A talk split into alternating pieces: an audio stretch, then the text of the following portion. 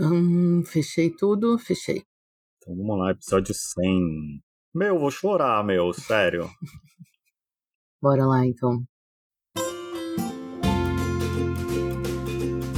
Salve, salve, nação doadora! Tá no ar o seu podcast favorito sobre cultura de doação, produzido pelo Instituto MOL, com apoio do Movimento Bem Maior e divulgação do Observatório do Terceiro Setor. Aqui você fica por dentro dos assuntos do momento na filantropia e na cultura de doação, a partir de informações, pesquisas e entrevistas com importantes personagens do setor no Brasil. Tudo de forma clara e objetiva, sem enrolação. Eu sou a Roberta Faria. Eu sou Arthur Loubach e semana sim, semana não, até essa semana pelo menos, a gente te convoca a vir junto nessa conversa para inspirar mais e mais pessoas e empresas a doar.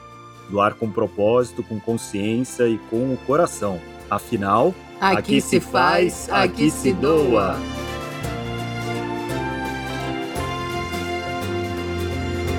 Olá, estamos de volta e hoje que emoção, toquem os tambores. De volta pro último episódio da temporada. Tá quase virando aqui se fazia, aqui se doava. Chegou a hora, Arthur, de encerrar a terceira temporada do nosso podcast. E hoje completam mesmo com a nossa produtora Ana Ju lembrou, três anos que a gente gravou o primeiro episódio, na época ainda, no início da pandemia, meio da pandemia, né? Em dezembro de 2020. Então estamos emocionados, é um marco. É, quando a gente pensa por aí, realmente, assim, né? Por um lado a gente está aqui falando de vários problemas sociais que no macro parece que não se resolvem ou nunca se resolverão, mas quando a gente começou a gravar, a gente estava lembrando aqui que a gente estava tipo numa casa trancada de máscara. A gente fez uma casinha de colchões para não ter barulho, afinal tava todas as crianças trancadas dentro de casa e tudo. Tínhamos Paulo Gustavo e outras coisas, né, que nos alegravam assim ainda, mas o contexto era bem, bem, bem catastrófico mais do que agora, né? Nesse sentido, então as coisas estão melhorando no mundo. Não vamos assumir partido, mas até o presidente melhorou. É, bom, e só por curiosidade, Arthur, não sei se você já parou para pensar, mas em três temporadas, né, aqui a gente está completando 60 horas de áudio. Então, se você estiver aí agora no final do ano tendo que fazer uma viagem pro litoral, você pode aproveitar os três dias que você vai ficar parado no. Cara, pro litoral da Ásia, né?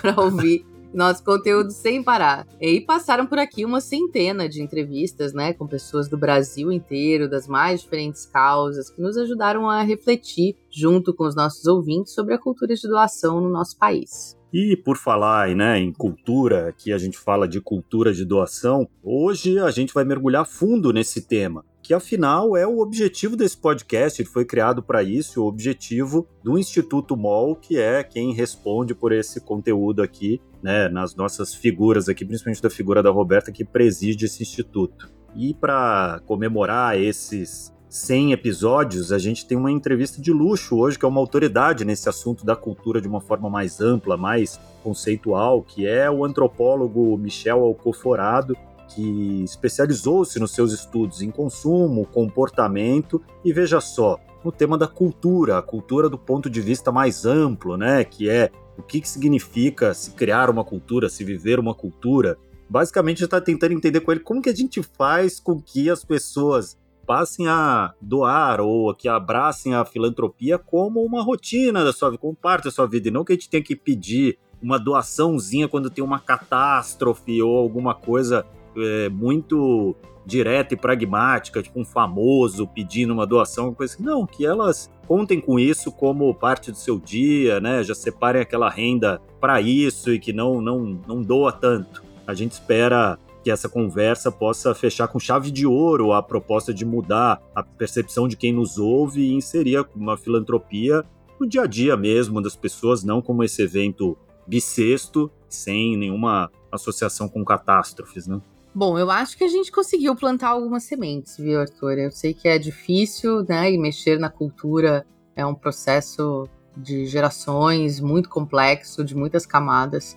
Não é algo que a gente vai mudar de uma hora para outra, nem de uma temporada para outra, né? É um projeto de vida essa missão, essa causa.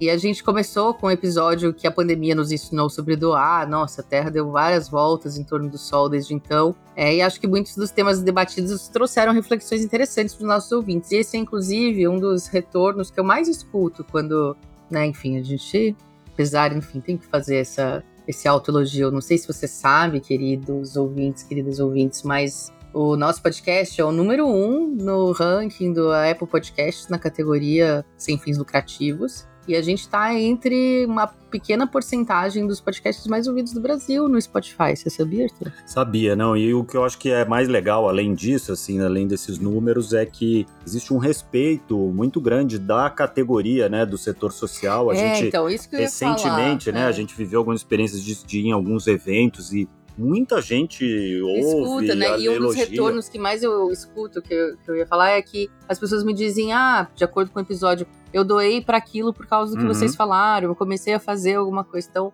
acho que né, também tem esse papel que é de influenciar quem influencia, né? Então, como os nossos ouvintes são do terceiro setor, muitas vezes trabalham com captação de recursos, talvez ideiazinhas que surgiram aqui nos nossos episódios possam ter chegado a organizações e acabado né, influenciando muito mais gente. Tá aí a sementinha que plantamos, né? É tipo uma sementinha de cannabis, né? Que a gente plantou, né? Que é aquele negócio, não acredito que vocês vão plantar isso e tal. Dar, fala, pode "Não, dar bom." vamos, vai, dá uma coisa. Então, de repente, pode ser que a gente se surpreenda tal qual a cannabis. Tá lá o meu pai falando que cannabis é bom, É. que fulano, pai do amigo dele tava com dores, aí experimentou e tal. Ah, quem sabe? É, enfim, brincadeiras à parte, é, enfim, é muito, a gente está muito feliz de ter chegado até aqui. Pretendemos seguir fazendo muitos mais, novidades vêm por aí. E além de tudo, tem uma sementinha que foi plantada em nós também, que é a gente que não fazia ideia. A Roberta nem ouvir podcast, acho que nunca tinha nem ouvido nenhum podcast. eu era um ouvinte assíduo, mas eu nunca tinha feito assim recorrentemente, né? Tinha participado de alguns já. E a gente ama fazer podcast, porque a gente hoje em É. dia o que a gente mais gosta de fazer é ser podcaster. Enfim, É, não, muito grata por essa experiência, que é muito divertida. E, enfim, também boa parte por conta da experiência que a gente tem, que é a melhor, né? A gente só senta aqui e sai batendo papo. Graças à nossa equipe de produção Graças à nossa equipe, porque daí, assim, né, para fazer essas 60 horas foram muitas e muitas reuniões de pautas, horas de gravação e muitos erros também e brincadeiras. A gente se divertiu bastante. E vale contar também, hoje eu tô, assim, um pouco trabalhada no autoelogio aqui na autoestima, mas eu preciso contar também mais essa vantagem, que o nosso trabalho aqui também rendeu prêmios. Nos três anos de podcast, não sei se o pessoal que nos ouve também sabe, a gente ganhou por três anos consecutivos o prêmio VOL, uma iniciativa que reconhece a atuação de voluntariado de pessoas, empresas e de reportagens sobre o tema. A gente ganhou por três anos o melhor podcast. E todo o reconhecimento e relevância que a gente alcançou nesses anos com o podcast, claro, né? Se deve a vocês que nos escutam. Foram quase 20 mil plays nos nossos episódios. Um número que, ok, né, Arthur? Pode parecer pouco perto do Pod Pá ou do Pod É. sei lá o quê, do Mano Brown, enfim, dos, Verdade. dos, milion... dos podcasters milionários. Mas para um tema de tão de nicho quanto o nosso, né? Pensa quantas pessoas você conhece na vida que sabem o que significa o termo cultura de doação. Filantropia. né? E, enfim, não nos de orgulho ter alcançado tanta gente e receber retorno de pessoas fora dessa nossa bolinha de São Paulo, né, do Rio, que eu vi, né, que a gente tem ouvintes do Brasil inteiro, né, de organizações pequenininhas e organizações enormes, é uma honra. Aliás, mais uma vantagem aqui que eu não posso deixar de contar. Na tradicional retrospectiva do Spotify, que você recebe aí como ouvinte e a gente também recebe como produtor de conteúdo, os dados mostraram que a gente cresceu em alcance. Hoje, 77% dos nossos ouvintes começaram a ouvir a gente só agora, em 2023, são recentes. E 10% deles quase chegou até a gente com o episódio 91, aquele que é um dos nossos favoritos, talvez o meu favorito dessa temporada, será que é o Brasil tem ONGs demais? O pessoal gosta de polêmica, é maravilhoso. isso. E a gente também cresceu em seguidores, a gente tá com 48% a mais que na temporada passada, então é disso, demais, né? E a gente sabe que é um pouco de boca a boca, então obrigado quem nos ouve e nos recomenda. Talvez seja porque o nosso podcast, ele segue essa tendência do true crime. É bem Afinal, o que a gente fala aqui são né, de muitos crimes cometidos pelas elites. Aliás, Arthur, deixa eu fazer uma pergunta aí, quero ver se você vai acertar. Quantos fãs fiéis você acha que a gente tem? Sabe, aquele fã assim que escuta, que segue a gente, que escuta todo, todo ah, episódio eu... que sai. Deixa eu ver. Minha mãe. Três? Cara, você não acredita, tem mais de 600 pessoas, muito gentis, obrigado, 600 melhores ouvintes que colocaram a gente tantas vezes para tocar esse ano que a gente entrou no top 10 podcasts mais ouvidos dessas pessoas. A gente tinha que ter gravado uma mensagem assim. Então, para 600 pessoas que estão ouvindo, provavelmente estão ouvindo agora também, nosso muito obrigado. Muito obrigada, Próximo ano a gente promete honra. que a gente faz em vídeo esse muito agradecimento. Obrigada. Se fosse três, dava pra gente ligar, tá? Mas 600 já fica um pouco difícil. Que demais, obrigada, gente. Que honra eu recebi um vídeo do Melim, que foi a banda mais ouvida, então, por conta, né? Ah, tem uma é filha verdade. fã do Melim, eles mandaram um vídeo. Eu tive ouvi no mais Spotify, de né? 100 horas É, de Melim durante o ano. E nós tivemos também episódios que cativaram muito o público, né? Nessa temporada, por exemplo, o episódio 84, que tem como tema como o LinkedIn pode apoiar o terceiro setor, em que a gente entrevistou a Bia Diniz, do Ai, Cruzando adoro. Histórias. Foi muito legal, ela até foi na mall depois para falar com a nossa equipe, a gente virou chapas. Esse episódio disparou o número de, ouvinte, de ouvintes e compartilhamentos, né? E nas temporadas anteriores também a gente teve alguns prediletos, né? Por exemplo, o episódio 80, que é, é o Qual é a Sua Causa, né? Em que a gente falava Olha do só. nosso projeto Descubra Sua Causa e entrevistou o Leandro Machado da Cause. Ele foi o mais ouvido e lá em 2020 também a gente teve um de se lembrar que, que inaugurou o nosso trabalho com o primeiro episódio que tem o tema O que a pandemia nos ensinou sobre doar. Episódio histórico. mais tocado, né?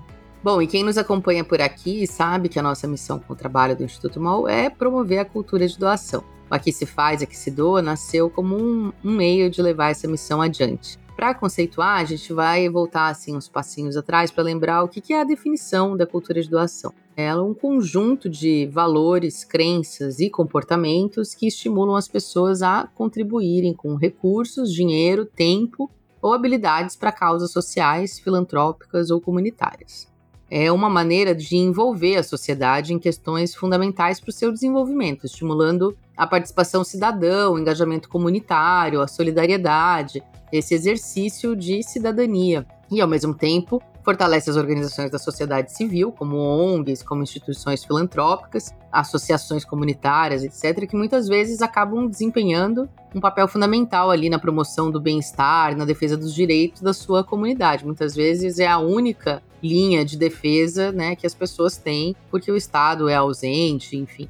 Então, cultura de doação é a gente pensar que é algo que a gente se pratica sozinho, mas ele, o resultado de ter uma cultura de doação é quando todos estamos com a mesma prática, com esse, compartilhando esse mesmo conjunto de ações aqui que eu acabei de descrever. Bom, e aproveitando esse gancho da cultura de doação, como eu falei lá no começo, a gente tem aqui o presente desse episódio, é a gente aprofundar nesse tema da cultura, como elas surgem, como se fortalecem, como se mantêm, né? E para isso a gente chamou um, um, entrevistado que é o meu podcaster favorito do momento, que é o Michel Alcoforado, que faz o podcast É Tudo Culpa da Cultura, que eu adoro, e ele tem também o Caoscast, né, que é um antigo, é comentarista da rádio CBN, colunista do Altab, é, sócio fundador do grupo Consumoteca, enfim, além da sua formação aí mais acadêmica aí, que é, né, doutor em antropologia, especializado em consumo e comportamento,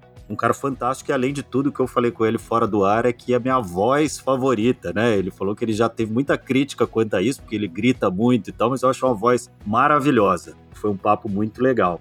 Que massa, sempre quis conversar com o Michel Conforado. Vamos ouvir a conversa que o Arthur teve com ele. Olá, Michel, seja bem-vindo ao nosso podcast. Era um sonho antigo ter você aqui, ainda bem que deu certo no episódio 100.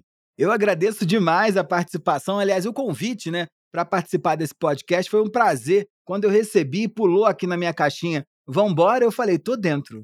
Não perca essa oportunidade por nada. Maravilhoso. Michel, e daí começando aqui, né, o nosso podcast, ele tem como tema a cultura de doação, né? É, nesse sentido, temos uma conexão de podcast, né? O seu podcast é tudo culpa da cultura, que aliás eu adoro. também né, trata desse tema de uma forma mais ampla, o tema da cultura. E a nossa ambição aqui, pessoalmente, também como podcasters, é estimular que a doação realmente se entranhe nos hábitos das pessoas e vire mesmo uma prática cultural. Mas, como antropólogo, estudioso do tema da cultura, você diria que até que ponto dá para se criar uma cultura intencionalmente, como a gente está querendo fazer? Ou seja, cultura se cria ou é um fenômeno de geração espontânea?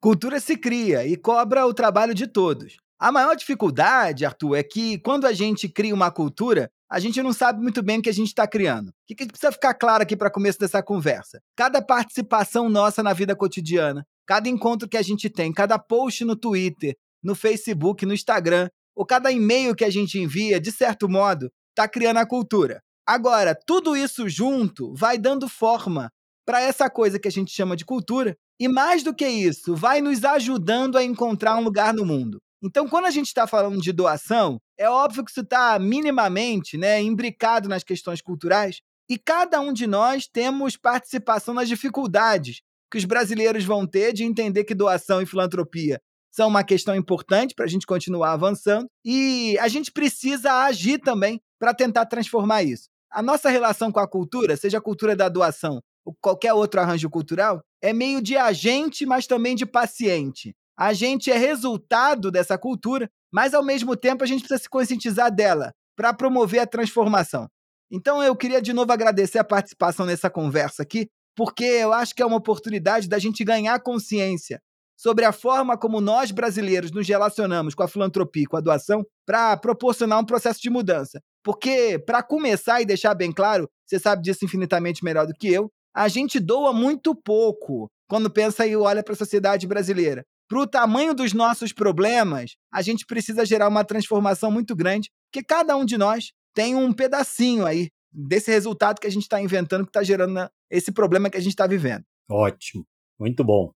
Partindo aqui para, né, você falou da gente tem que pensar na forma como a gente se relaciona com doação e como a gente se relaciona com dinheiro, né? A gente tem vive numa sociedade que tem um, um tabu da grana, embora ele seja o que move tudo, né, nas nossas vidas de forma institucional, pelo menos. E você estudou isso, né? No seu doutorado, você fala de coisas de rico, é, e obviamente que nesses códigos de riqueza que você analisou, você constata que riqueza não é simplesmente, não, a gente não está falando só de bens materiais, mas também de uma experiência, né? a experiência do acúmulo que cria uma posição social, relações de poder, pertencimento, inclusão ou exclusão, enfim.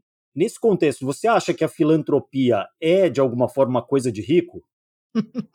Eu acho que no Brasil o problema é que a filantropia não é coisa de rico. Perfeito. E eles deveriam estar diretamente interessados em agir dessa forma, né, para tentar transformar. E aí, esse é um território, como você colocou, que eu entendo bem porque venho pesquisando mais ou menos há uns 10 anos, né? Desde 2012, eu venho convivendo com ricos brasileiros e com ricos de outras potências mundiais, como Estados Unidos ou mesmo potências europeias, e no sul global também, já fiz muita pesquisa na Índia, tentando entender como as elites desses países inventam essa posição de dominância que é a posição dada pela riqueza. Mas esse é um território interessante porque quando eu comparo, por exemplo, com os ricos franceses, com os ricos americanos ou mesmo com os, com os ricos indianos, me impressiona de uma maneira absurda a pouca atenção que os ricos brasileiros dão à filantropia. E isso está diretamente atrelado à maneira como a gente inventa a riqueza e à maneira como a gente pensa a doação ou o papel da doação. Olha que interessante. Primeiro ponto importante aqui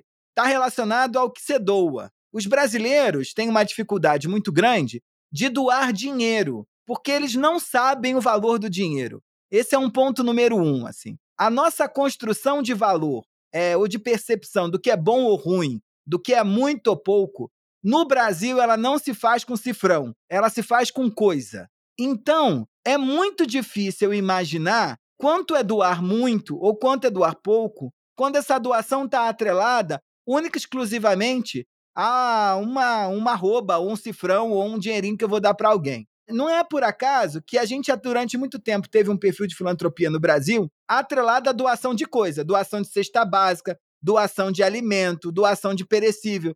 Porque aí o fulaninho que está doando, ele tem clareza do que, que ele está doando e quanto aquilo custa para ele e quanto aquilo pode custar para o outro. Iniciativas de doação pautadas em doação de dinheiro, para os brasileiros, de uma maneira geral, são difíceis de serem entendidas. E cito isso assim, não pensando só no território da doação, mas mesmo no território do consumo. Eu, durante a pesquisa, conversava beça com é, ricos brasileiros, mas mesmo é, brincando com pessoas da classe média, das camadas altas, e era interessante que eu perguntava para eles assim: Quanto de dinheiro você precisa para ficar com a vida boa? E eu perguntava para ricos americanos e para ricos franceses. Os americanos ou os franceses resolviam facilmente essa questão. Diziam: ah, se eu tivesse 5 milhões de dólares na conta, 10 milhões de euros na conta, eu parava de trabalhar e ia poder morar no 16, que é um Beau Cartier em Paris, e ia ficar tranquilo lá na minha posição. Quando você perguntava para um brasileiro, ele dizia: não sei. E aí você dizia o seguinte: Ué, mas o que, que você ia fazer? Assim, o que, que é ter uma vida boa para você? Aí ele dizia: ah, se eu tivesse uma casa no Jardim Europa, se eu não precisasse enfrentar o trânsito de São Paulo, se eu não tivesse um motorista que me levasse de um canto a outro. A percepção de uma vida repleta de dinheiro no Brasil se faz através de um padrão de consumo que se estabelece. Então, quando a gente pensa em doação, eu entender que quer doar mil, ou dez mil, ou dez milhões, para o consumidor brasileiro, ou para o cidadão brasileiro, não tem muita diferença, ele não tem clareza. Ele precisa entender se vai ser um apartamento, se vai ser uma, um carro ou se vai ser uma moto que ele está doando. Não é à toa que uma estratégia bastante difundida no Brasil que tem dado certo é estratégia de filantropia atrelada a leilão. Aí os brasileiros entendem, né? Eles entendem facilmente. Se eu chego lá e descubro que a camisa do Neymar custa 300 mil reais, é muito mais fácil eu perceber o impacto que aquilo tem para mim, o impacto do meu dinheiro, atrelado à filantropia, do que eu digitar na sua conta, fazer um pix de 300 mil reais e isso dá certo. Então, todas essas associações de elite, ou mesmo as associações periféricas que têm mobilizado a elite, conseguem inventar facilmente os jantares de gala atrelado a leilão. Porque é mole para o cara entender que o jantar que ele vai comer não custa mil reais, né? Ou não custa 10 mil reais. Mas ele entende que custa 10 mil reais porque ele está ajudando. Mas ele leva para casa alguma coisa. Ele leva para casa uma foto no Instagram, ele leva para casa um stories, ele leva para casa uma camisa do Neymar ou a sandália da Rita Cadillac, sei lá. Ele leva alguma coisa para casa. Agora, há um outro aspecto que, são, que é importante da gente trazer aqui. E eu acrescentaria mais dois aspectos. O primeiro ponto importante é a percepção de bem público no Brasil. O bem público do Brasil ele é compartilhado pelo mesmo sobrenome. O que, que é isso? A gente está preocupado com o Brasil, mas a gente está mais preocupado com um Brasil que compartilha do mesmo sangue que a gente. Então, dentro desse movimento todo, é interessante notar que as pessoas, elas até aceitam ajudar, mas elas aceitam ajudar pessoas que elas acreditam que são próximas a ela. Então, os grandes doadores do Brasil, antes de se transformar em grandes doadores, certamente deram conta de arrumar a vida da família. Aquele que primeiro ganha dinheiro vai se preocupar em primeiro, em garantir educação para os seus familiares, e o segundo ponto vai garantir saúde. E aí a gente cai num grande dilema. Porque depois que está todo mundo muito bem educado e todo mundo frequentando o Einstein ou o Sírio Libanês, eles começam a se preocupar com as próximas gerações. Então, quando eu converso com um executivo de um banco ou quando eu converso com desses startupeiros que ficaram milionários vendendo suas empresas para grandes fundos de investimento, a resposta que eles me dão é o seguinte: vendi muito bem o meu negócio, ou fiz um ótimo negócio, aposentei meu neto. Só depois que aposento o neto, ou só depois que aposento um bisneto, é que eles conseguem facilmente começar a entender que a filantropia, para o bem público, amplo e geral da sociedade, pode entrar no rol das suas preocupações tem um problema muito sério aí, que é, num país com variações socioeconômicas tão grandes, fica difícil prever quanto meu neto vai precisar para viver. Então, nesse movimento, o que, que acontece? Eles não doam, porque eles estão sempre em dúvida se o dinheiro que eles têm vai ser suficiente para o neto dele ter uma vida tranquila tal qual ele teve. E o terceiro ponto, que eu acho que é um aspecto que marca uma diferença muito grande da nossa forma de doação com os americanos, é a forma como a gente se relaciona com a sociedade e com a produção da própria diferença. Dentro da sociedade americana, três aspectos são importantes quando a gente está pensando na construção da diferença ou da forma como esse rico se inventa. Primeiro ponto, ele tem que ter dinheiro. Um Uber em Nova York, ou um taxista em Nova York, diz para você quanto faz por ano de dinheiro. Ele não tem essa preocupação de ficar mentindo ou de ser uma questão proibida, tal como é na sociedade brasileira. Então, o rico, facilmente, ele vai aparecer lá na lista da Forbes e vai dizer: Olha, tá ótimo, hein? Tá tranquilo, eu ganhei esse dinheiro, eu sou rico. Agora, tem dois aspectos fundamentais que não estão atrelados à questão financeira. Um é o aspecto do poder, enquanto as pessoas se mandam, mas o terceiro é mais fundamental, que é a influência. O quanto você é querido pela sua comunidade. Ou você é, é visto ou bem visto pela sua comunidade. E a filantropia tem um papel importantíssimo nisso. Então, os ricos americanos precisam doar para continuarem ricos ou para continuarem sendo vistos como ricos. Então, o aspecto filantrópico é fundamental na produção da diferença dentro da sociedade americana. O que não é no Brasil. Pelo contrário, aqui é o avesso. A gente acha que é chique, e eu diria mais: os ricos acham que é chique quando você doa e não conta para ninguém. O que é um paraíso para você não precisar doar, né? Porque quem está doando não está contando, quem não está doando não está contando também, então eu posso não doar e vai ficar tudo bem. O que é um problema seríssimo quando a gente está pensando no aspecto da doação. Mas tem um aspecto mais importante ainda, que é a relação desses ricos com a sociedade, de uma forma geral. E o que, que isso é, revela? Na sociedade americana, um rico tem clareza de que ele só ficou rico por causa da sociedade. Então eu só fiquei rico porque eu nasci nos Estados Unidos, num determinado período, eu tive acesso às melhores universidades americanas, eu compartilhei das conversas na high school pública que me foi oferecida, eu andei na rua, eu vi filme, eu tomei café, eu conversei, eu tive amigos que proporcionaram que eu chegasse nesse lugar. Então, alguém, quando é rico nos Estados Unidos, é rico por causa da sociedade. Isso estabelece um vínculo de cumplicidade e reciprocidade com a sociedade de maneira mais ampla, que coloca esse cara em dívida com essa sociedade. E aí, na hora que ele tem um pouquinho mais de grana, ele precisa liberar o bolso e ele vai doar. Não tem celebridade nos Estados Unidos, ou não tem político, ou não tem grande empresário que não tenha uma possibilidade, né, ou alguma ação de filantropia que ele se sente obrigado e é cobrado pela sociedade do que, que ele vai enviar de volta.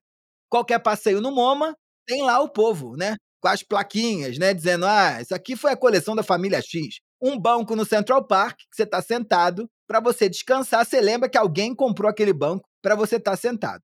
Ou mesmo os livros da universidade, as grandes universidades americanas, foram bancadas ou costuradas por filantropos, né? Que tiveram ali o cuidado de fazer isso. Qual é o jogo da sociedade brasileira? Os ricos brasileiros acham que ficaram ricos, apesar do Brasil.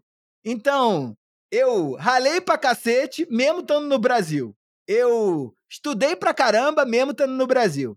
Eu fiz um negócio dar certo, mesmo estando no Brasil. Eu consegui chegar entre os caras mais ricos do mundo, mesmo estando no Brasil. E aí qual é o dilema? O comprometimento e a reciprocidade que ele estabelece não é nunca com a sociedade, que ele acha que a sociedade foi penosa na trajetória dele, que a sociedade o penalizou na trajetória dele. Ele vai estabelecer vínculos de cumplicidade e reciprocidade só com a família. É com a mulher que estava com ele desde sempre, é com a mãe que pagou o estudo dele, é com o tio que levou ele a Nova York pela primeira vez, é com os seus, é com o próximo.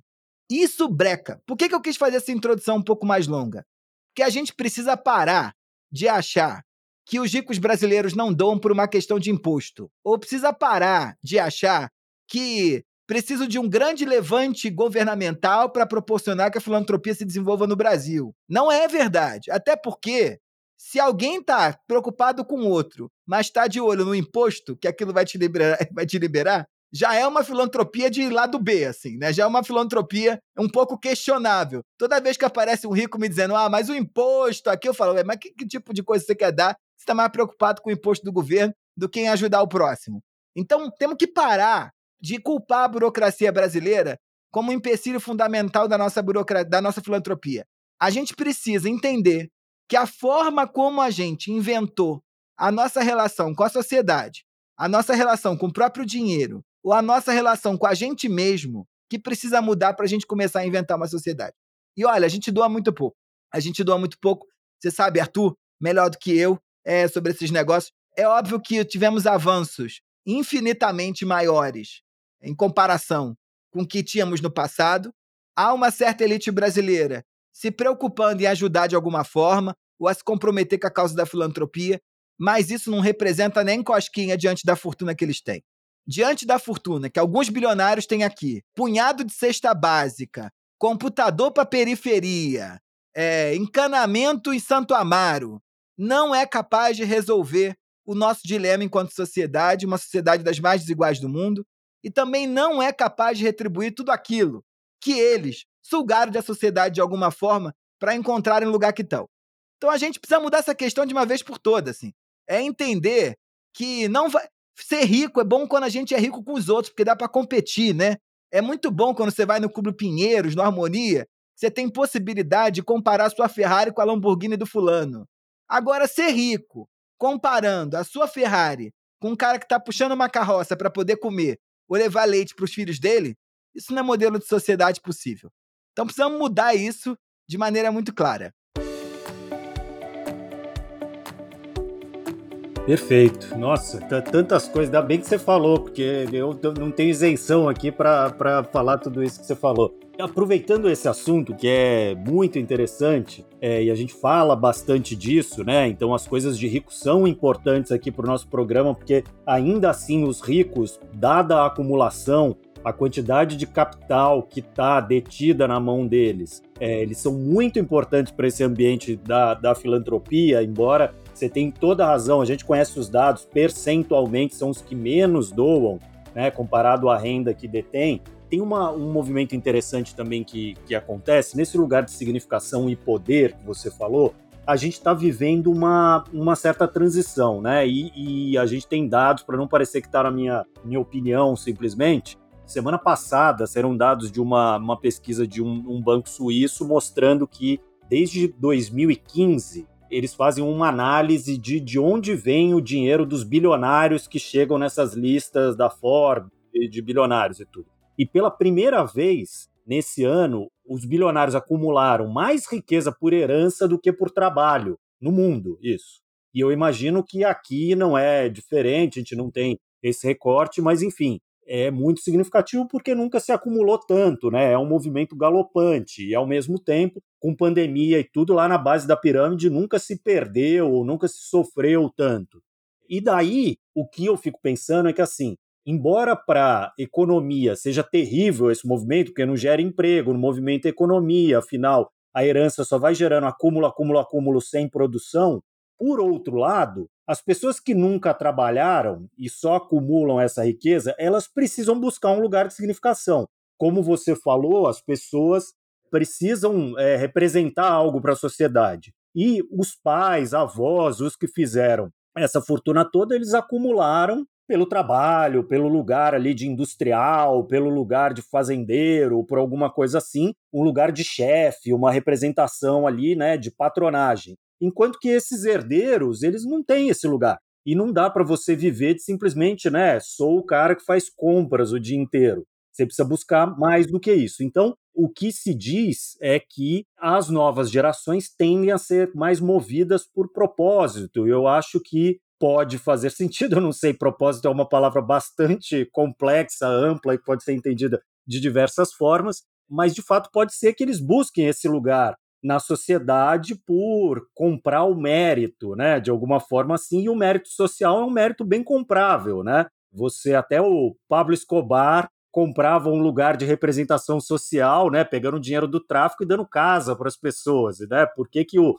o super rico não poderia fazer isso também, né? E ao mesmo tempo também eles tendem a não ter aquela cabeça do empresário que é pensar só em cifras e multiplicação dessas cifras, afinal, eles não aprenderam a fazer isso. O empresário que sabe tudo de como multiplicar a grana, é, é normalmente ele pensa isso 100% do tempo dele. Quem não sabe fazer nada, não vai pensar nisso. Uhum. Você nota de alguma forma uma transição nesse sentido dos herdeiros das novas gerações de ricos tendo a cabeça mais aberta para essas questões sociais, talvez não por uma questão tão altruísta, uma questão talvez mais egocêntrica e tudo mais, de fato tem um movimento nesse sentido?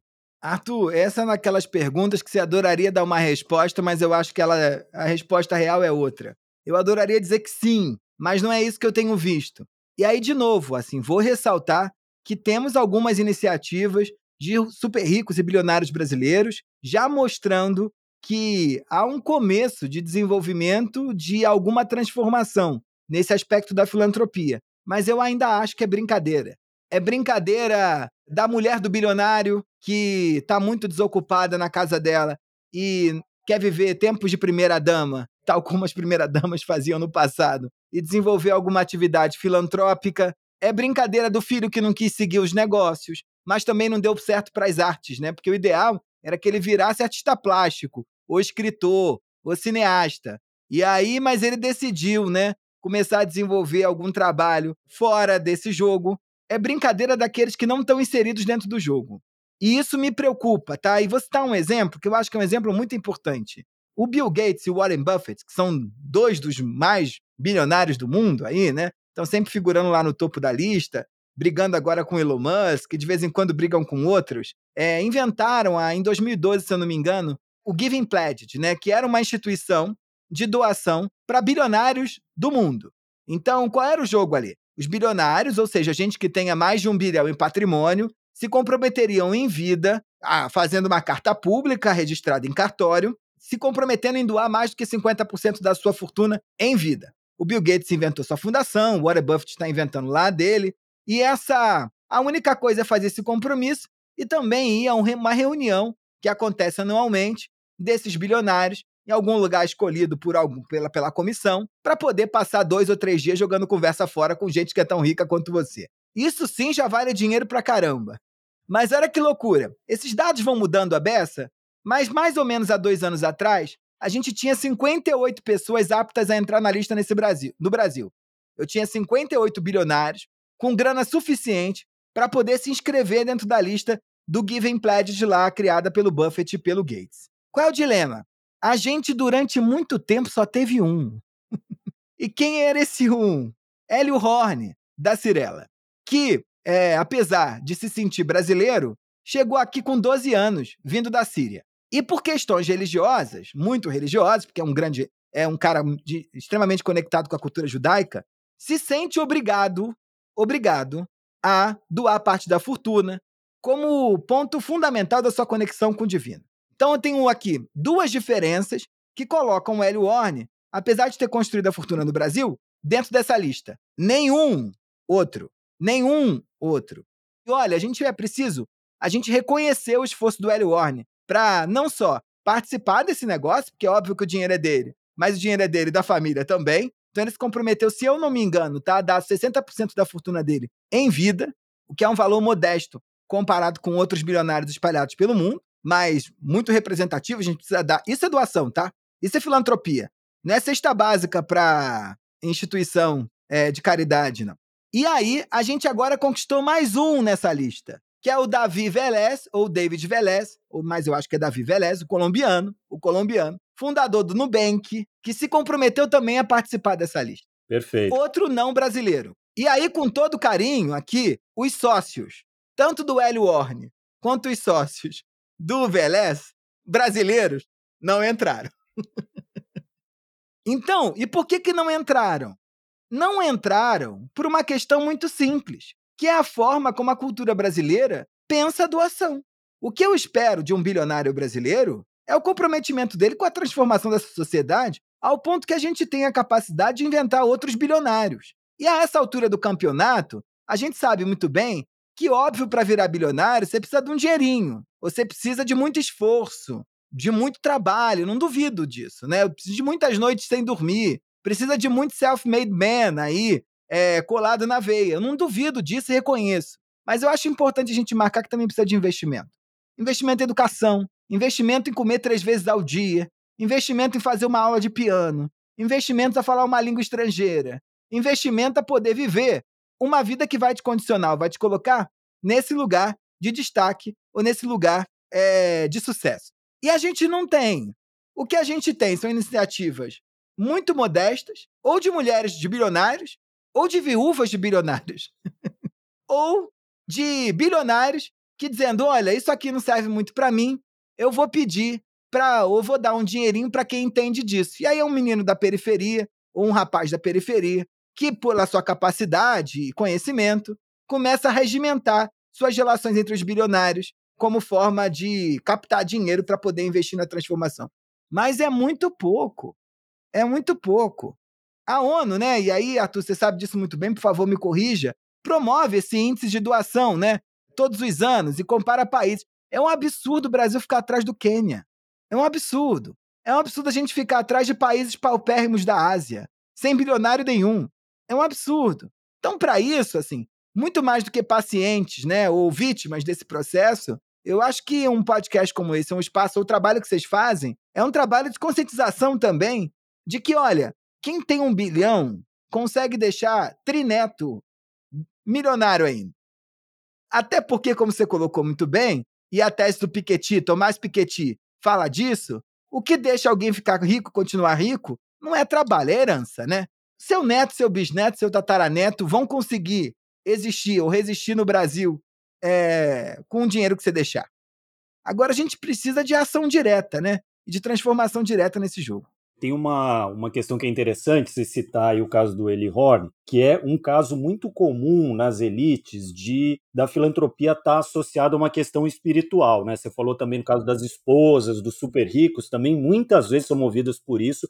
As organizações religiosas ainda são muito responsáveis por ações uhum. filantrópicas uhum. recorrentes no Brasil, né? E daí a impressão que me dá é que tem aquela série Succession, uhum. a gente já falou dessa série aqui, eles têm um termo que é interessante, né, que é como os filhos ou um dos filhos herdeiros se referem às pessoas da empresa ou os impactos que o império de empresas deles tem. É, tem uma cena especialmente que ele liga tinha tido um acidente com um, foguete que ia lançar um satélite da empresa e explode o foguete porque ele sei lá, acelerou as ações ali do nosso, foi disparado o foguete da forma como deveria, explodiu, matou um monte de gente lá e tudo. E daí ele liga no meio de uma festa para a irmã dele e fala: então, teve um probleminha lá no, no negócio do foguete. Daí, mas tá tudo bem. Daí ela fala: não, tá tudo bem mesmo. Daí ele fala: é, no real person involved. Ou seja, morreu um monte de gente, mas ninguém que interessa esse no real person involved, né, é um negócio que move muito a vida da, das elites no Brasil. Ou seja, as pessoas não têm uma concepção social a partir de uma concepção de que a pessoa que ela vai beneficiar é um indivíduo como ela. A gente tem um caso agora, por exemplo, em Maceió, em que a gente tem um bairro lá com 70 mil pessoas que está afundando e ninguém está dando a mínima para isso. No real person involved, mesma coisa. No real person involved. e daí me dá a impressão que isso, as, as raízes dessa cultura, talvez estejam lá na época da colonização, em que os portugueses mandaram os representantes deles para cá e falaram assim: ó, oh, tem um monte de índio lá e tudo, mas é tudo no real person involved. Dane-se, pode fazer o que vocês quiserem, passa por cima. E desde então, daí depois a gente botou, né, escravos no lugar, no real person involved. Então, a gente sempre se baseou em que a gente está pisando em cima de milhões de no real person involved. De alguma forma, até a gente que tem ali as faxineiras fazendo trabalho nas nossas casas, uhum. que a gente uhum. poderia estar tá fazendo, de alguma forma a gente passa por isso também. Claro. E daí o que me pega, na verdade, é que é isso, assim, a filantropia, quando ela é feita lá nessa transferência de grande riqueza da ponta de cima da pirâmide para a base da pirâmide, ela é mais por uma questão espiritual, egocêntrica, de que ferrou, não sei para onde eu vou depois que eu vou morrer, então vou tentar garantir algo melhor para mim, do que ajudar esses milhares, milhões de pessoas que estão precisando. Você falou do caso do leilão, que é muito comum, tem muito sucesso no Brasil, Recentemente eu vi um que me deixou especialmente abismado, que era uma figura que comprou um jantar, eu acho que era com o Neymar até, e uhum. pagou, é, sei deve... lá, 500 mil reais para um jantar.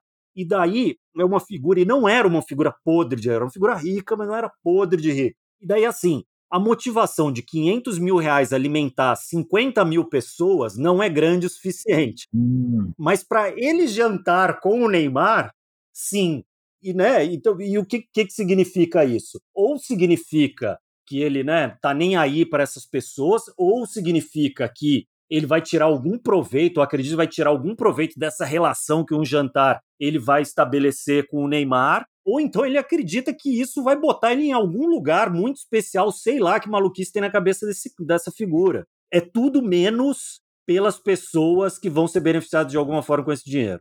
E o grande problema da filantropia é que é tudo menos o benefício às pessoas que estão lá na ponta. Eu acho que você traz coisas muito interessantes aí quando você fala, estão até conectados com aquilo que eu queria responder na pergunta anterior e me perdi, não entreguei. É, o primeiro ponto aqui é que quando eu ajudo a comunidade da sinagoga, ou o padre Júlio Lancelotti, ou é, a igreja evangélica X que faz um trabalho maravilhoso para tirar o povo da droga, sei lá o quê, eu não estou ajudando essas pessoas, eu estou ajudando ao mediador. Então eu mudo a ideia de quem é o person involved. A gente muda. Aí é mole, né? Porque quando eu estou ajudando a igreja católica, ou a sinagoga, ou a igreja evangélica, eu não estou ajudando esse cara que está lá na ponta. Eu estou ajudando a minha relação com o padre Dancelotti. Esse é um jeito brasileiro de se relacionar também. Eu valorizo mais o mediador do que o ponto final desse jogo. Então, acho que esse é um aspecto importante. Isso está muito atrelado a essa nossa relação com esse passado colonial, como você colocou muito bem, né? A gente, para poder reinventar a filantropia no Brasil, vai ter que, de algum modo, repetir um clichê que agora é falado sempre, que é abandonar essa colonialidade no nosso pensamento. E abandonar em que sentido? O que a colonização trouxe para a gente? E aí, não estou questionando nada, assim. Só estou questionando que qualquer arranjo colonial é pautado pela invenção ou por uma divisão, uma cisão entre dois tipos de gente. A gente que chega, a gente que manda, e a gente que já estava aqui, a gente que já é obede que obedece. E aí não estou falando isso do ponto de vista só da minha pesquisa, mas de uma tradição do pensamento social brasileiro que aponta isso. Né? Esse é o país onde a família real chega aqui em 1808 e o povo nem sabia que, que aquela gente estava chegando aqui, o que, que eles estavam fazendo. Esse é o país que a Lei Áurea é decretada e boa tarde da população descobre pelo jornal. Esse é o país que proclama a república e descobre, também pelos jornais, que o imperador tinha caído e que tínhamos um novo presidente fruto de um golpe militar que instaurou a república. Então, esse é o país onde a gente divide a lógica ainda entre senhores e bestializados. E bestializados não porque são bestas, mas porque assistem todo o processo do lado de fora. E essa gente não é real person involved, né? Não é real people involved, assim.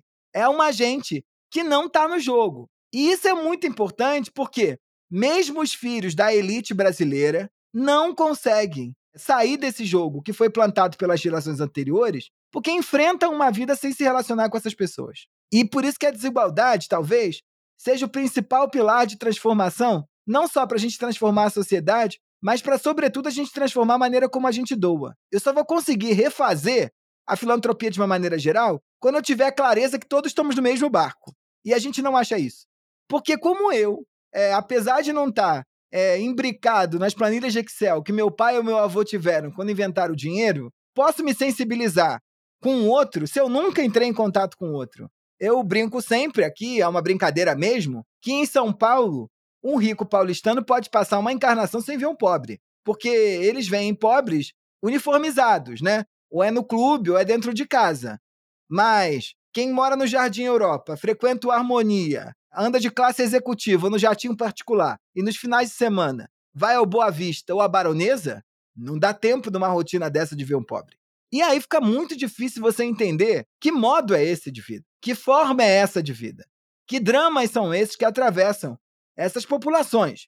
Fica difícil entender que, que, que real people involved é essa, né? Porque eu nem vejo, eu nem tenho contato com essa realidade, eu nem tenho nenhum envolvimento. E isso breca a nossa percepção. Então, o jogo aqui no Brasil, ele se dá pela mediação mesmo, né? É uma mediação do eu não me sensibilizo com quem está na ponta, que nem sei o que é o centro de São Paulo, nem sei o que é o cracudo, nem sei o que é a pessoa que é vítima desse arranjo todo que a gente inventou e está colocando uns e não outros, mas o padre Lancelotti eu me sensibilizo com ele. Ou o rabino da minha sinagoga, ou o movimento para levar jovens para se sensibilizarem, ou o pastor. E aí não estou falando nenhum, de nenhum arranjo específico, mas é da maneira como a gente se relaciona. No Brasil, a filantropia ainda hoje, ela é norteada por mediadores e nessas novas frentes também, né? Se você olha aqui o trabalho sério de instituições novas que surgem, de pessoas que vieram da periferia estão promovendo mesmo, né? Algum tipo de trabalho, resgatando fundos ou conseguindo fundos para desenvolver algum tipo de trabalho, a relação daqueles que doam não é com os impactados pela doação. é pelo fulano, é pelo ciclano, que inventaram essa ou aquela ou a outra instituição para tentar gerar alguma mudança. Esse eu acho que é um negócio que a gente precisa mudar. E só vai mudar se a gente combater o principal foco da dificuldade que atravessa a sociedade brasileira, que é essa desigualdade abissal. E mudar a nossa relação com a sociedade de uma forma geral. Enquanto a gente achar que o Estado ele é um oponente, e ele pode até ser, mas enquanto a gente achar, ele talvez seja, mas ele talvez seja um mal necessário. Mas enquanto a gente achar que o Estado é um oponente na nossa trajetória, não vai dar para pensar filantropia. É, a gente tem casos sérios aqui na sociedade brasileira, né? De pessoas que saem do Brasil, constroem fortunas fora do Brasil, ou por conta do trabalho, ou por conta do casamento, mas quando recebem o dinheiro, voltam para cá porque aqui paga menos imposto. A pessoa não se sente, esse é o mindset brasileiro.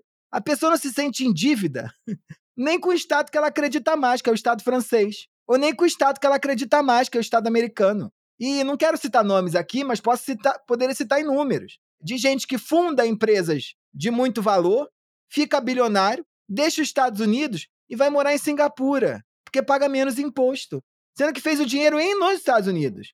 Ou mesmo de gente que fica viúvo na França e sai do Estado francês, porque lá tem lei de grandes fortunas. Ter um imposto sobre herança de 4% é reproduzir desigualdade ad infinito, é a gente brecar a reprodução do dinheiro. E eu entendo, tá? Eu não tô aqui só porque um bilionário desses pode ouvir a gente ficar triste.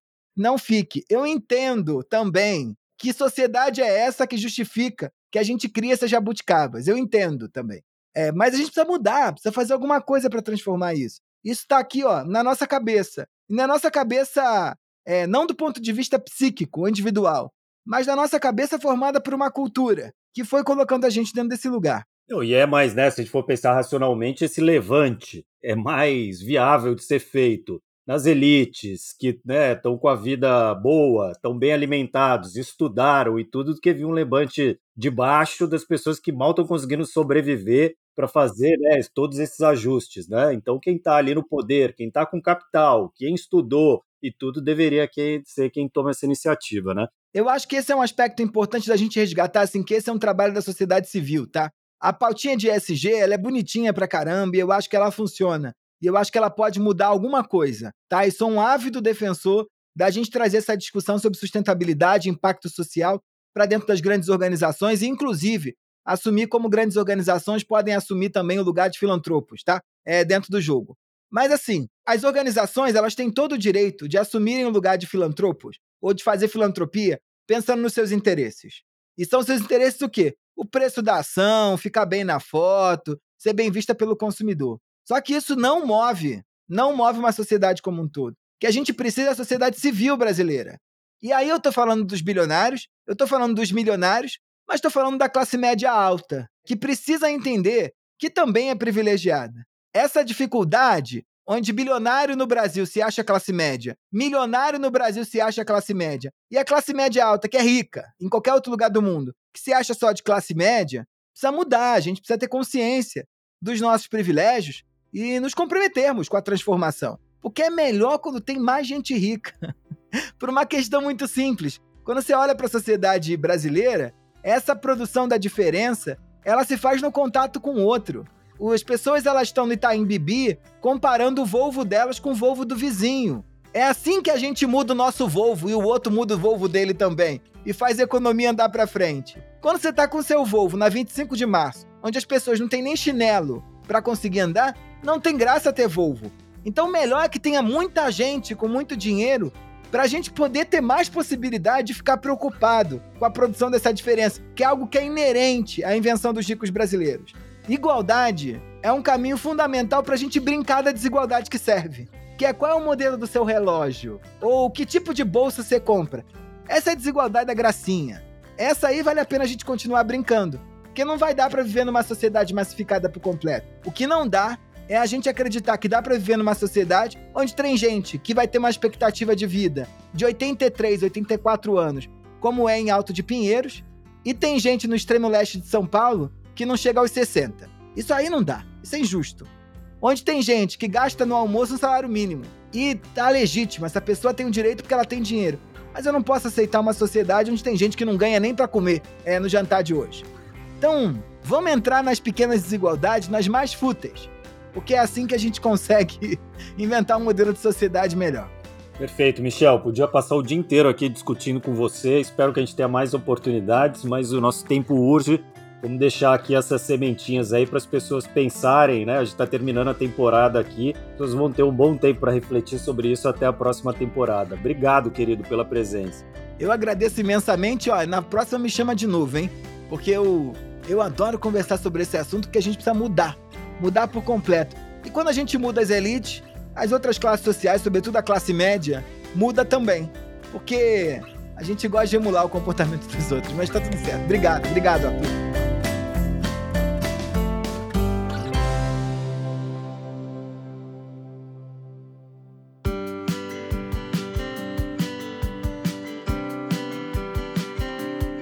Uau, densa essa conversa, hein, Heitor? Faz a gente querer mergulhar mais nesses assuntos e aprender mais sobre isso, né? Então, bora indicar aqui no nosso quadro, para saber mais, uns passinhos aí para a gente se aprofundar. Claro que a primeira coisa é os podcasts do nosso entrevistado de hoje, o Michel Coforado, e o mais recente, A Culpa da Cultura, é uma série de cinco episódios sobre amor, relacionamentos e cultura. Também o Calcast, que é o podcast do Grupo Consumoteca, que é sobre comportamentos, tendências que estão fazendo a cabeça dos brasileiros. Os links estão aí na descrição. Bom, e ainda dentro do Para Saber Mais, a gente tem aqui uma novidade fresquinha dos nossos parceiros do Movimento Bem Maior, que vem muito a calhar, que é o estudo Abraçando a Complexidade, elaborado pela Choca e pela McKinsey Company em parceria com organizações globais de destaque. É, esse documento inédito traz importantes recomendações para melhorar o financiamento e o apoio à mudança de sistemas, uma abordagem essencial para lidar com os grandes desafios que nós enfrentamos né, no setor social. Esse estudo está disponível para download na biblioteca do site do Instituto MOL. A gente vai deixar o link aqui na descrição. Aliás, vale visitar a nossa biblioteca, tem um monte de coisa massa lá. Bom, e tá chegando ao fim o nosso episódio 100, mas antes vale um comentário sobre o, que a gente teve aqui hoje, que na verdade o que a gente teve ao longo desses 100 episódios, né? Quando a gente pensa em cultura de doação, a gente pensa no final das contas em mudar um país, mudar um, né, comportamentos. E isso é um plano bastante ambicioso, né? Não é simplesmente você conseguir fazer uma reforma, conseguir dinheiro para fazer uma reforma, comprar um equipamento que muitas vezes já é bem difícil. A gente tem um plano aqui que é de longo prazo, mas que precisa de ações de curto prazo e de médio prazo para que isso vire um movimento de verdade, né? Eu acho que o que é interessante, que a gente acabou explorando bastante com o Michel, na verdade, é que existe uma questão muito própria do Brasil que está relacionada à formação do país, né, uma colônia de exploração que desde o primeiro momento já se pressupôs como uma pirâmide social bastante engessada e que já pressupunha uma, uma, aristocracia beneficiada não por mérito, mas por relações privilegiadas, por sobrenome, alguma coisa, ou toma lá da cá. Isso é algo que se mantém até hoje, né? Se acirrou de lá até aqui, e isso gera reflexos muito grandes quando a gente fala de filantropia. Então acho que o que foi muito legal, e foi muito legal ter o Michel nesse episódio, para a gente deixar bastante claro que algumas coisas não são o que se fala ou o que se tenta defender por aí, né? A gente tem um problema muito grande aqui da filantropia não entrar no costume das pessoas, porque as pessoas estão muito afastadas ou muito nem aí para os problemas sociais, já que não é problema delas, né? A gente tem uma, uma elite muito blindada para os problemas, ou até, é, às vezes, bem intencionada, mas muito ignorante, afastada da vida real, e daí ela acaba buscando a filantropia não com a sua intenção que deveria ser a primeira, que é de mitigar os problemas sociais e fazer com que essa pirâmide seja um pouco menos aguda, seja um pouco melhor distribuída. Não, elas continuam acirrando essa estrutura porque no final das contas elas estão buscando só a filantropia como um trampolim para a realização do próprio ego, né? Se a gente fosse trazer isso numa perspectiva um pouco mais psicanalista, para assim dizer. E se a gente seguir por aí, vai ser muito difícil criar uma cultura, porque vai ser até possível a gente criar uma cultura, mas não vai ser uma cultura da filantropia, vai ser uma cultura de alimentação do ego que passa pela filantropia. E daí eu acho muito difícil esse tipo de cultura gerar resultados duradouros, definitivos, porque vai sempre ser passar a canequinha no pedido de esmola. É, antes de tudo, a gente precisa de mudanças de consciência, que as pessoas, na verdade, tenham sangue correndo pelos seus corações e que as pessoas realmente olhem o próximo, já que a gente tem o país talvez mais cristão do mundo, que elas realmente sigam o preceito do cristianismo que olhar o próximo como um semelhante calçar as sandálias deles e entenderem que se uma pessoa está passando fome, fome é algo que tem que ser mitigado. Se você tem para dar, você tem que dar para mitigar a fome do próximo. É simples assim. É, e não dá para você simplesmente reclamar que, ah, é porque eu tenho que pagar 4% de imposto, porque eu tenho que fazer, eu não vou doar. A maior lição que eu tiro daqui e de tudo que a gente ouviu nessas tantos episódios e tudo é que a primeira coisa que a gente tem que fazer para criar uma cultura é trazer a verdade à tona, dizer o que as coisas realmente são. Então é isso, assim. As pessoas estão deixando de doar porque tem imposto? Ou será que as pessoas estão deixando de doar porque elas não estão nem aí pro outro, sabe? Vamos ser direto, vamos direto ao ponto, porque só assim a gente vai conseguir mexer nas coisas de verdade, né? Então, eu acho que cultura se cria antes de tudo com verdade. É algo que ficou bem claro com a entrevista com o Michel hoje. Bom, eu acho que o Michel provavelmente não aprovaria essa simplificação bruta, mas eu acho que tem dois caminhos para mudar a cultura.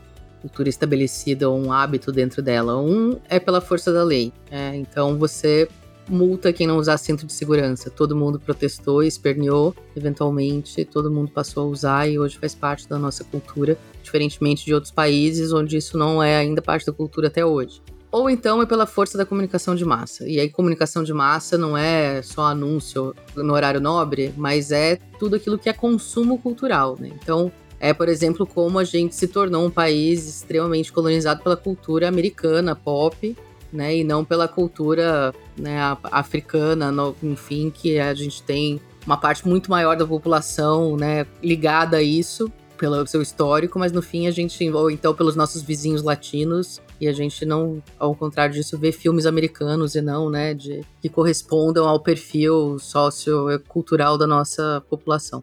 E aí, quando a gente fala disso, a gente e pensa no nosso lugar como Instituto MOL, que tem essa missão de promover a cultura de doação, a gente não sabe atuar no advocacy, embora entenda que é um caminho muito necessário, mas não é o nosso lugar de fala, digamos, né? A gente não saberia por onde começar a fazer lobby ou lidar com projetos de lei, enfim, é um trabalho que é sobretudo técnico, né? E não é um conhecimento que a gente detém. A comunicação é o nosso território de origem, então é o lugar onde a gente sente que a gente pode fazer a maior diferença, pode atuar melhor. Isso nos levou, e essa é uma notícia que damos hoje em primeira mão, nossos ouvintes fiéis, aos 600 que escutam todos os episódios até o fim, é que a gente acabou de passar por um processo de teoria de mudança, justamente para tentar entender melhor qual é o caminho que a gente vai fazer para conseguir mudar uma cultura, que é um caminho muito longo, né? Uma missão de muito longo prazo. A gente sabe que não é em três anos de podcast, por melhor que seja o podcast, que a gente vai mexer os ponteiros necessários, assim, né? Então, quando você pensa em perspectiva de criar novos hábitos, né? 20 anos atrás não existia outubro rosa, agora é um mês em que o Brasil inteiro se pinta dessa cor. É, levou, né, pelo menos duas décadas para que isso acontecesse assim e passou por cultura de massa, né, por esse consumo de massa. Então a gente precisa olhar para frente para entender quais são os projetos que fazem mais sentido, onde a gente vai ter mais, vai ser mais efetivo né, e que a gente vai, vai chegar mais perto, né, do que é a nossa missão. Isso significa um futuro de futuro próximo, né, a partir de 2024, tipos de projetos diferentes para o Instituto MOL. O podcast continuará dentro desses projetos, mas sobre o que esse podcast vai falar, isso vai mudar bastante. Então, esse é o spoiler que eu tenho para dar como um marco final desses 100 episódios um spoiler do que vem por aí, que é um pouco um fim de uma era, do que se faz, a que se doa e o começo de outra. Em breve a gente explica mais. Muito bom. Em breve no seu tocador mais próximo. É, e, gente, a gente tem que, para encerrar aqui, afinal já tá assim, né? A Roberta veio até com um traje especial, vocês não estão vendo aqui, ela tá com um vestido aqui da mesma estilista da Michelle Obama, tá belíssima. É, mas tem uma hora que tem que acabar, né? E que a gente tem que mais do que nunca agradecer a equipe que fez isso junto com a gente, né?